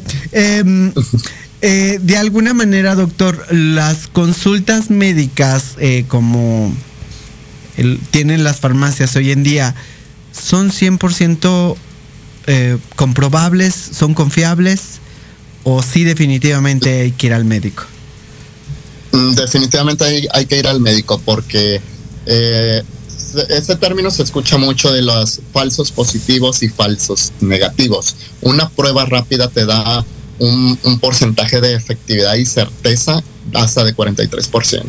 Entonces sí es muy bajo. Yo sí recomiendo que, perdón, directamente acudan a su médico a hacerse una prueba rápida tamizada. ¿Qué significa eso? Que es de nueva generación y te da un porcentaje de, de, ser, de, ah, de certeza de hasta un 90% ya que si llega a salir alguna, porque es cuando acuden con su médico, que le sale una prueba rápida en alguna farmacia positiva, no, se les quiere venir el mundo encima y corren ya con el médico y es donde entra el ISA 1 y el ISA 2, que son procesos diferentes confirmatorios, donde dice, ah, ok, te, salió el ISA 1 positivo, vamos, brincamos el ISA 2, que es un respaldo, te sale el ISA 2 negativo y que dice, oye, existe la, la, la incógnita todavía de, si es positivo o es negativo y es donde nos vamos ya a un estudio más a fondo al cual se le llama Western Blood, que es el, el 100% seguro. Entonces, por eso yo digo, de, farmacia, definitivamente no. Doctor, acaba de terminar con toda la farmacéutica en este preciso momento. ya lo, sé, pero prefiero que estén bien informados y, y no estén asustados porque vaya usos que se mete cada persona con cuando han salido falsos positivos, ¿eh? Sí, y eso es lo que más da miedo. Sí, inclusive ha habido registros de personas que se han intentado suicidar por el simple hecho de tener un falso positivo, se les viene todo el mundo encima, no saben qué hacer y andan corriendo en círculos sin resolver nada. Y es que es cierto, de alguna manera los suicidios hoy en día en, grandes países y grandes urbes sucede gracias a estos falsos positivos y mucha gente que dice que tener eh, ser cero positivo VIH de alguna manera acaba con su vida. no es cierto. Eh, eso es la ignorancia más grande y sinceramente en pleno 2023 me molesta mucho este personas que llegan al hospital. Por ejemplo, yo cuando hice mi internado médico, eh, me llegaban pacientes, yo lo hice en la ciudad de Guadalajara, en el Hospital Lázaro Cárdenas, de la Clínica 46, más conocida como Clínica 46, donde llegaban pacientes a urgencias a suturar y, doctor, ¿y yo qué pasó? Oiga, lo que pasa es que para que se ponga doble guante, para que tome sus medidas porque soy cero positivo. Tenía compañeros que me estaban ayudando a abrir el equipo y literal, ¡pum! salía volando todo. Y yo volteaba y yo, retírate de aquí. Oye, le digo, es de admirar persona que con tanta gente mediocre e ignorante se atreven todavía a decir su, su diagnóstico, que es algo normal, les digo. Y tú, con tus idioteces, perdón, con tus ignorancia, haciendo eso le hace sentir peor. A causa de personas como tú, personas con ese diagnóstico lo ocultan y uno no se cuida sin ofender o de, denigrar a la persona. Yo lo que hice fue mis guantes común normalmente de suturo hice el procedimiento, lo único que hice diferente fue tirar la aguja en, en el bote rojo de contaminadas. Fue lo único que se hizo. De ahí en fuera no le dije nada.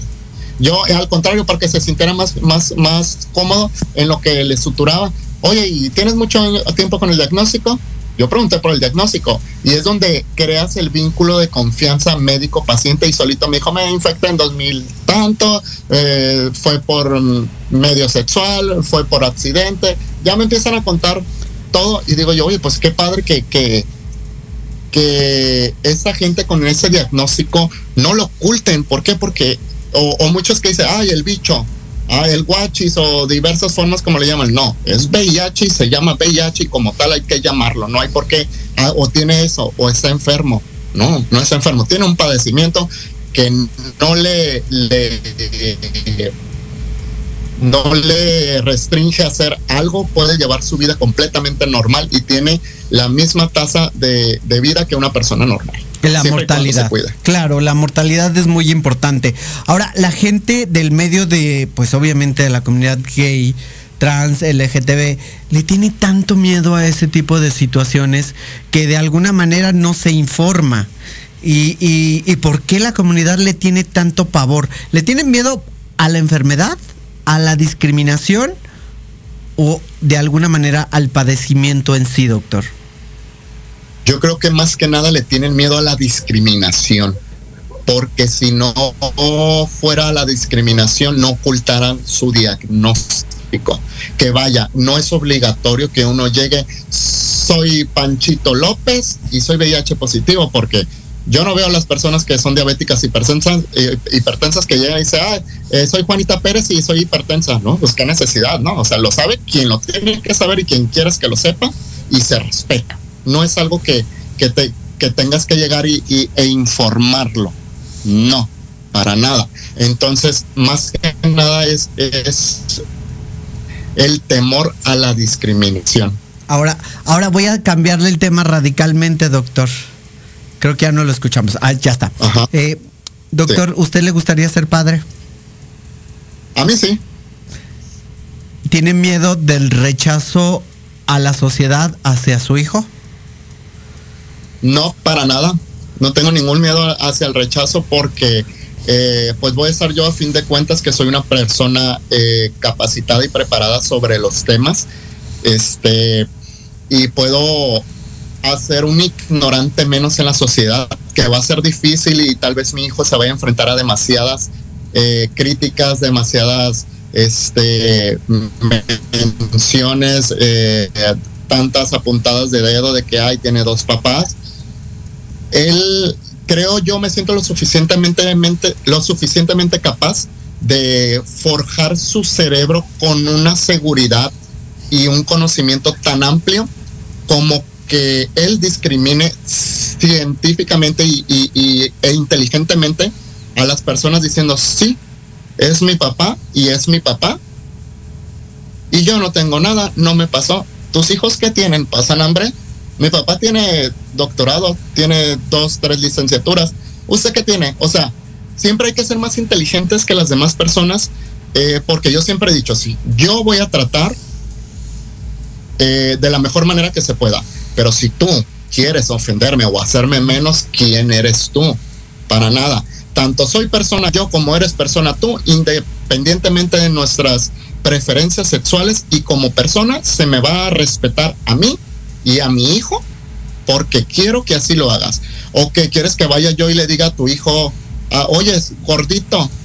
O así como tú le estás diciendo a mi hijo, oye, hijo de dos hombres, de dos fotos. Quieres que vaya y le diga, oye, hijo del borracho, hijo del drogadicto.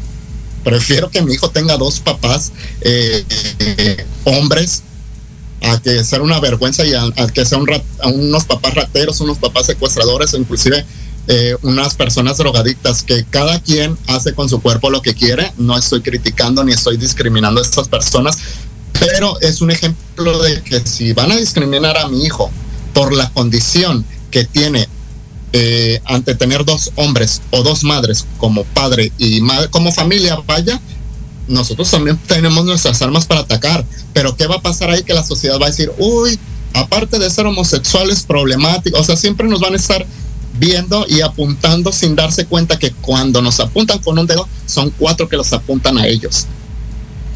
Doctor, voy a hacer esta última pregunta como abogada del diablo. A ver, dígame. Ay, doctor, no, no, no lo digo yo, eh. Ojo, ojo con estas preguntas, porque luego mucha gente dice que yo soy muy mala con mis invitados. Em, pero es que entiendan que así como me oigo, se escuchan ustedes, ¿eh? Así como me oigo yo de mala, hay mucha gente afuera que se escucha así.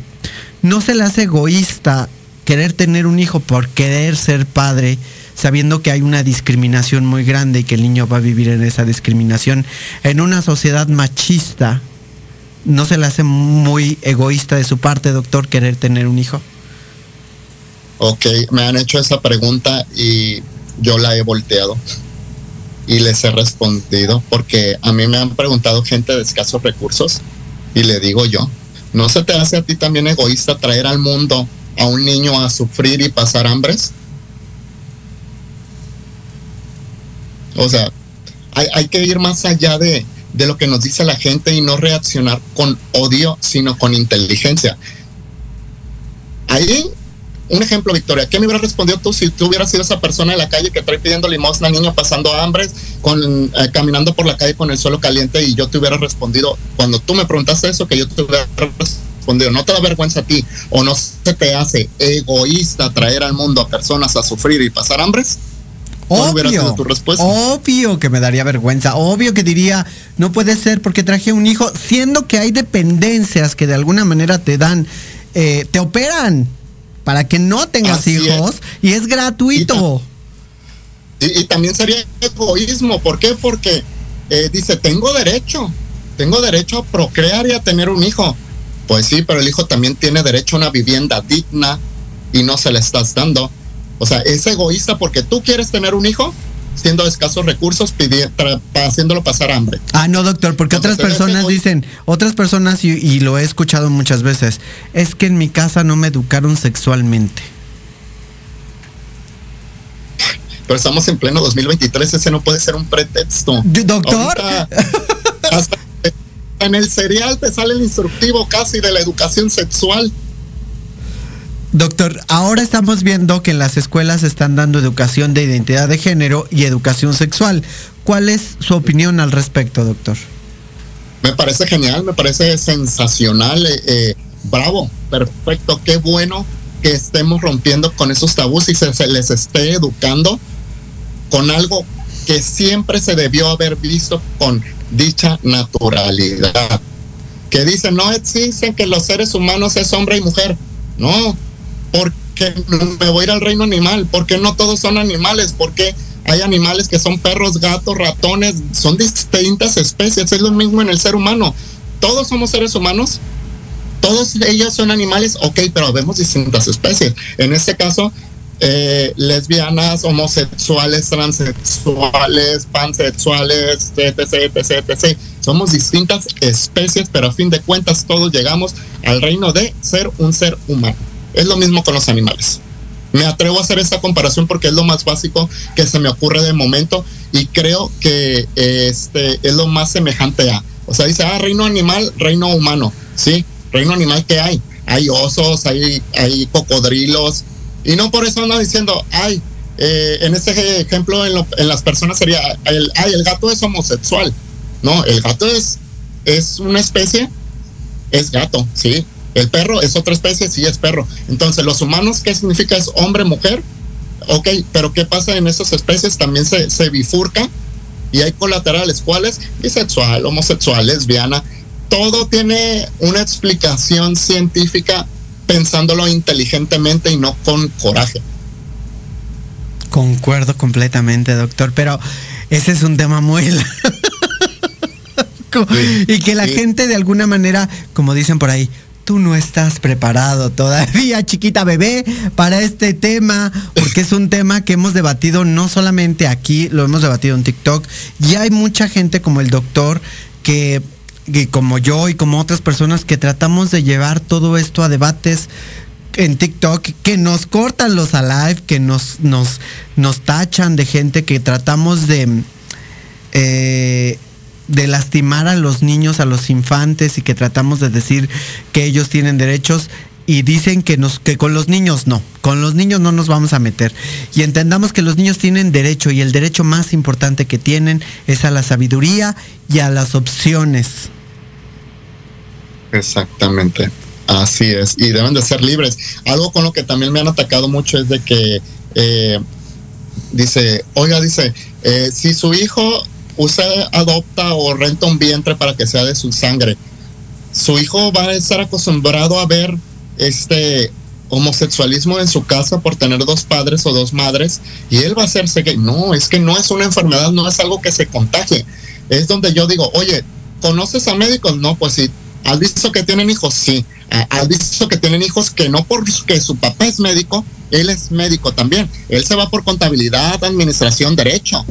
Se quedan de que no, pues es cierto. Entonces, si nos vamos a eso de que están acostumbrados a ver que su papá está en cirugía tras cirugía tras cirugía, él iba, no por eso él va a decir, ah, pues yo tengo que ser médico. Va lo mismo acá en el área de las preferencias, no porque un niño que tú adoptes o rentes un vientre vea a diario a sus papás dándose cariño, dándose amor, significa que el niño se va a hacer homosexual. Para nada. Yo tengo dos amigos en Estados Unidos que su hijo, ya ellos tienen 50 y 47 años y su hijo ahorita tiene 17 años, fue por renta de vientre. Eh, y lo hicieron bien clandestinamente, cabe, cabe mencionar. Y su hijo es heterosexual, él tiene su novia, o sea, son muchas cosas que mucha gente lo ve únicamente con el fin de hacer chisme y atacar. Claro, definitivamente. Y creo que esto, doctor, aunque usted no lo crea, que ya pasaron dos horas.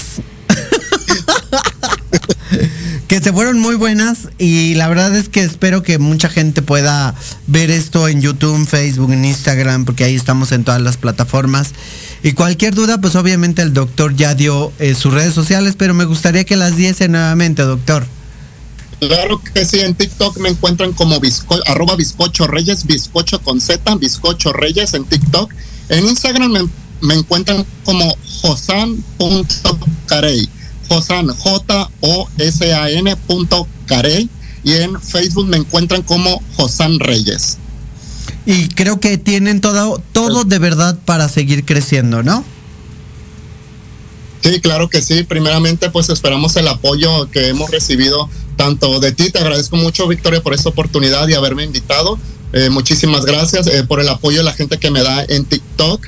Este, toda la gente que me manda sus dudas, este, me plantean sus problemas porque tengo muchísima gente que, me manda mensajes eh, sobre que ya están activas, pero que no saben qué hacer porque su medicamento es su medicamento el otro, su tratamiento aquello, o de que les han negado la PrEP.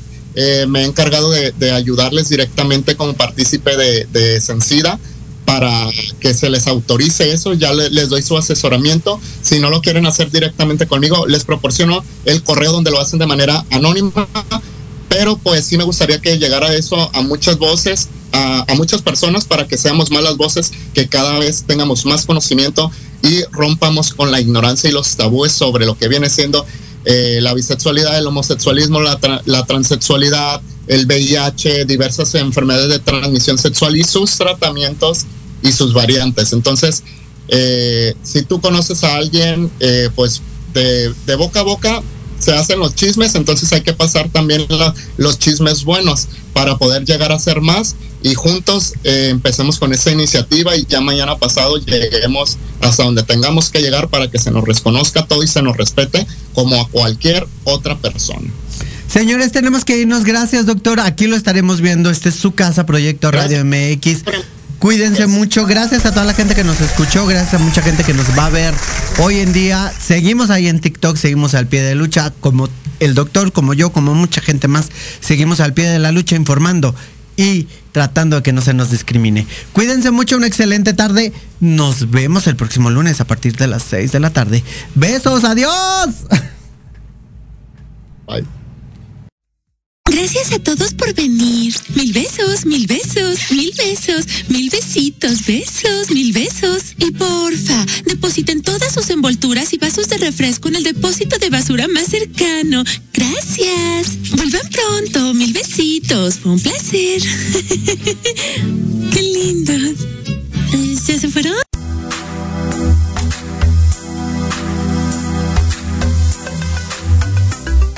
Gracias por habernos escuchado. Los esperamos el próximo lunes a partir de las 7 pm por Proyecto Radio mx.com. Sígueme en mis redes sociales, Victoria Ruiz Salón. Hasta la próxima.